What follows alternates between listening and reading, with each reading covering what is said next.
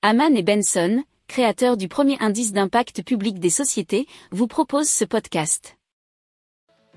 Haman and Benson. Le journal des stratèges.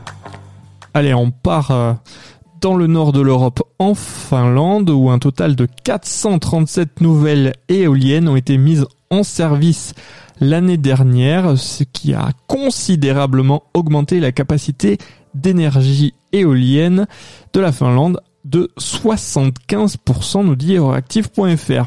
Alors le pays dispose à présent de 1393 éoliennes fabriquant une puissance combinée de 5677 MW. L'énergie éolienne représente maintenant en moyenne 10% de l'énergie totale du pays. D'ici fin 2025, la Finlande devrait produire au moins environ 3200 MW de nouvelles capacités éoliennes. D'ici là, l'énergie éolienne aurait été censée couvrir environ 28% de la consommation d'électricité du pays.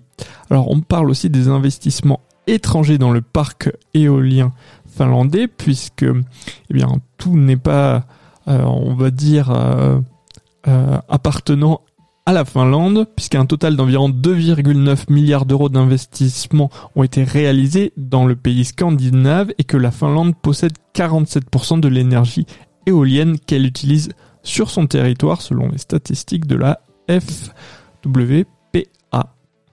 Si vous aimez cette revue de presse, vous pouvez euh, vous abonner gratuitement à notre newsletter euh, qui s'appelle La lettre des stratèges, LLDS, qui relate, et cela gratuitement, hein, du lundi au vendredi, l'actualité économique, technologique, énergétique, mais aussi de l'hydrogène, et puis de tout ce qu'on trouvera super intéressant pour votre vie.